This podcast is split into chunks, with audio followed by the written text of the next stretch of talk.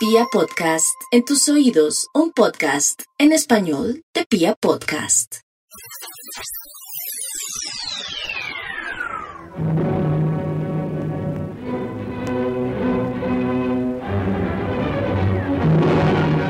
Camera crews are harassed by reflecting mirrors in the hands of East German police, and water hoses are played on equipment.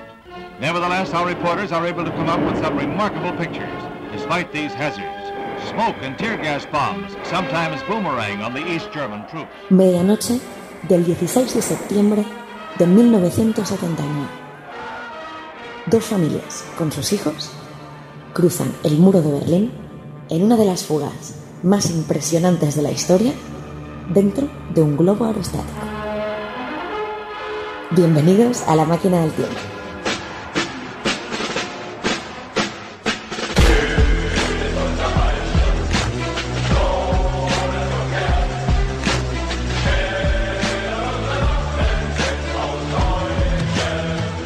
Esta historia fascinante empieza, por desgracia, con una muerte. La muerte de un joven en abril del 78 llamado Lucas Keller. Este joven intentó cruzar el muro de Berlín, siempre en este caso de lo oriental al occidental, de la Alemania del este a la Alemania del oeste, la que disfrutaba del plan Marshall y tenía unas comodidades que no tenía la Alemania oriental, porque lo vamos a negar, pues este joven murió intentando cruzar el muro con un bulldozer.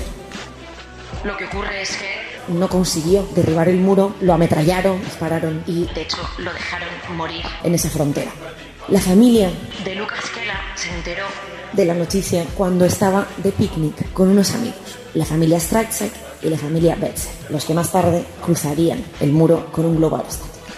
Estas dos familias se habían conocido un poco por casualidad. Porque los maridos, Peter y Gunther, trabajaban juntos. Habían trabajado juntos en una obra y se habían hecho. Lo que ocurre es que menos de un año después de la noticia trágica del hijo de sus amigos muriendo, ya estaban planificando la que sería una fuga original, sin duda, y que inspiraría, entre otras cosas, una gran película de Disney en los años 80 y la esperanza, por otro lado, de mucha gente hasta que el muro de verdad no cayó en el 89. ¿Y cómo lo hicieron? Pues con paciencia, con mucha paciencia.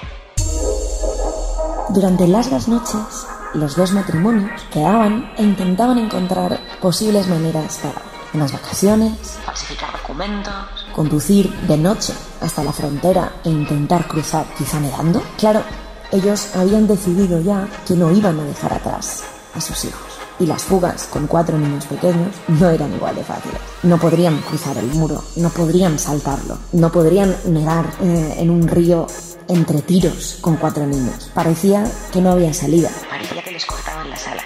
Pero un día tuvieron una buena idea. Huir volando con un globo de construcción casera. Una locura.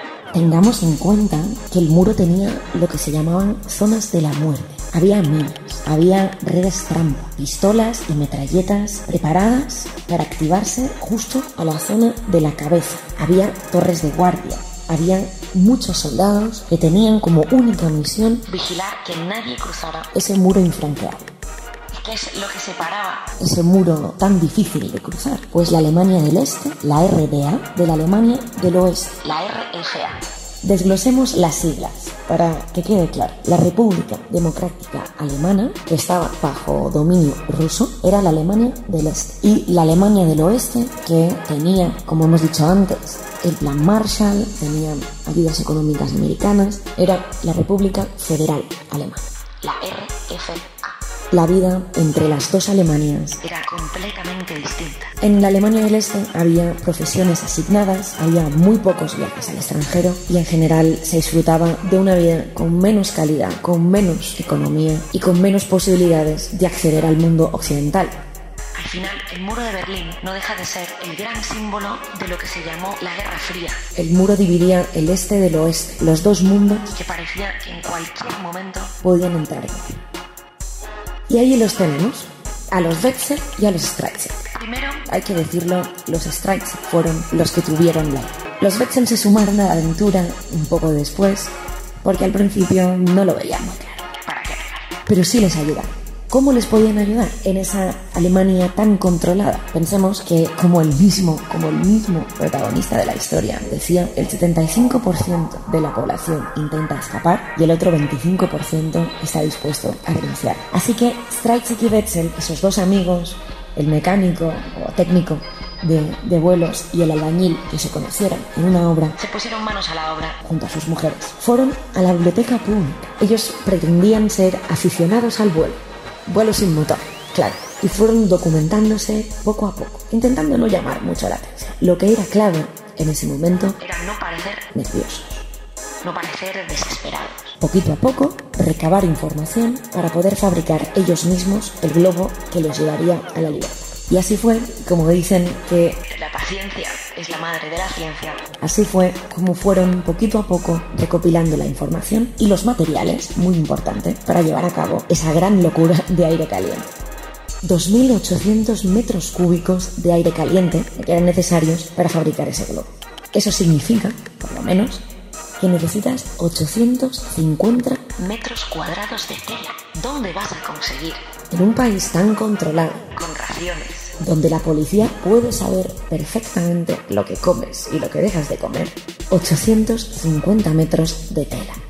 Pues al principio usaron todo lo que tuvieron a mano, cortinas, sábanas, lo que fuera. Tuvieron más o menos para la mitad de esa tela. Y entonces, con la excusa de estar fabricando un tendal para el club social al que pertenecían ambos, compraron 400 metros más para poder tener el total de toda la tela que necesitaba. Ahora, lo que hacía falta era ponerse a coser. En el sótano de su casa empezaron a coser incansablemente tela y tela para hacer el globo. Luego se presentaría el problema de la ventilación. Y, y el de la orientación, y el de generar gas. Pero ellos fueron encontrando la solución. La idea del globo, cabe decir, la sacaron de un periódico. El periódico reportaba un gran espectáculo de globos aerostáticos. Y allí fue cuando vieron que nadie imaginaría que pudieran escapar de nuevo.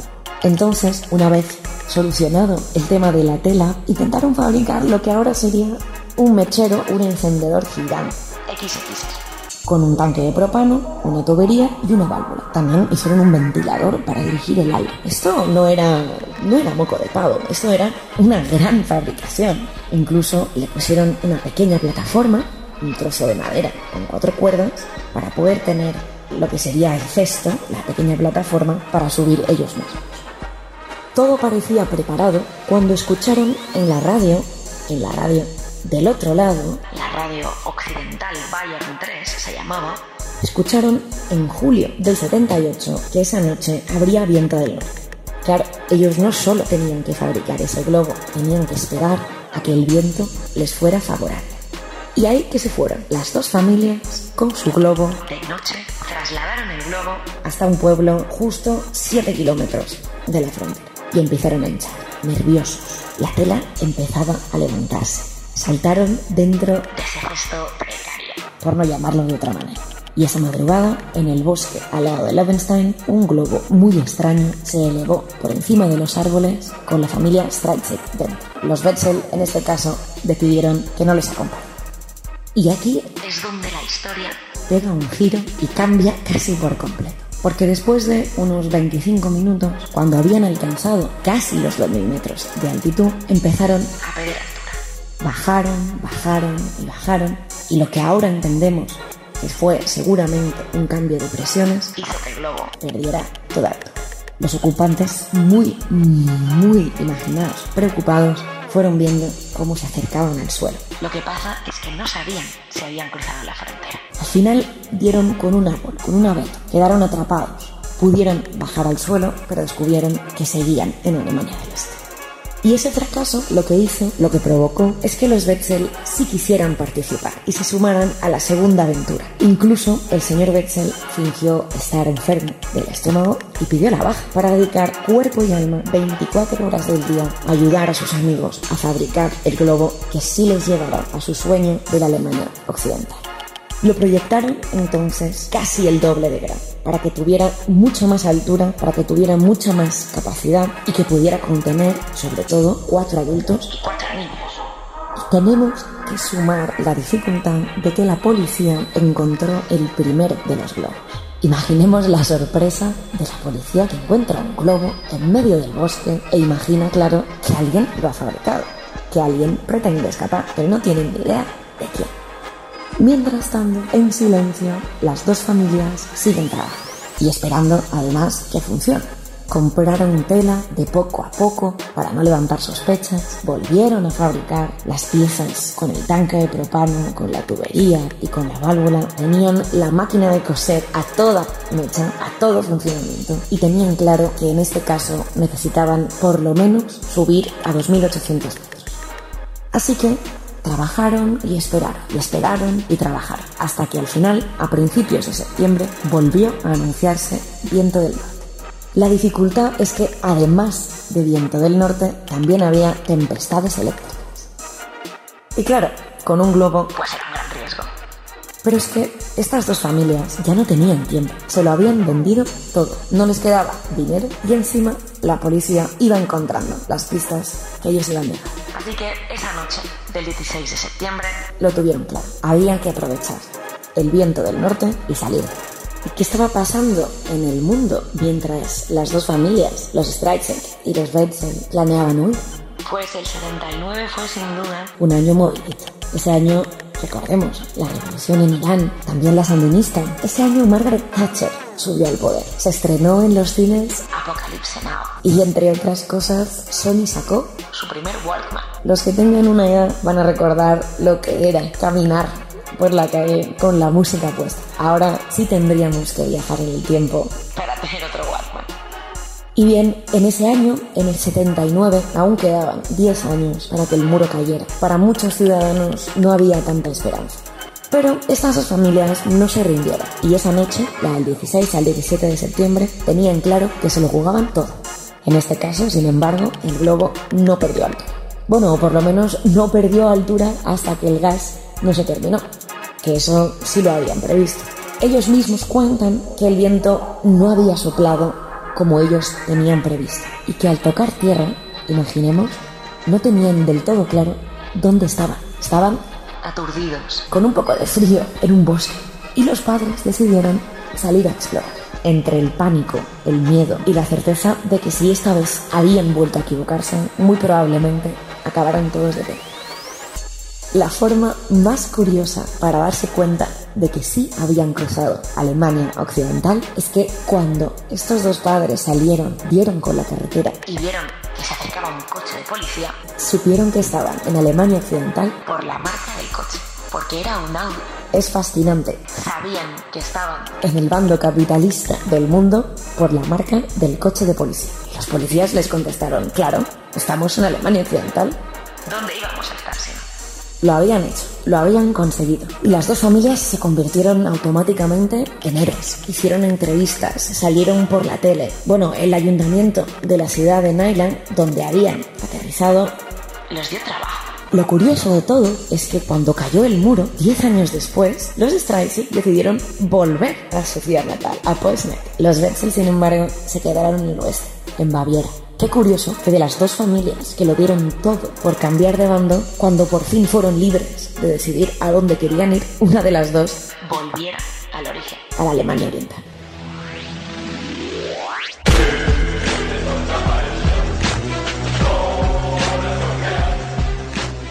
Si queréis viajar en el tiempo y saber un poco más de esta historia, hay una película que se llama Fuga de Noche que habla precisamente de esas dos familias. Es muy interesante porque básicamente es Un viaje en el tiempo. como los que hacemos nosotros. Y aquí termina nuestro viaje de hoy a la Alemania Oriental, una historia que empieza con muerte pero termina con vida. Gracias por escuchar y nos vemos en la siguiente máquina tiempo. Heedless of danger, from fourth and fifth floor windows, from any hatchway open to escape, they flee. This woman drops into a net held by alerted firemen. And then, as a tense crowd watches, she is followed by her husband. But first, he throws out a few prized possessions.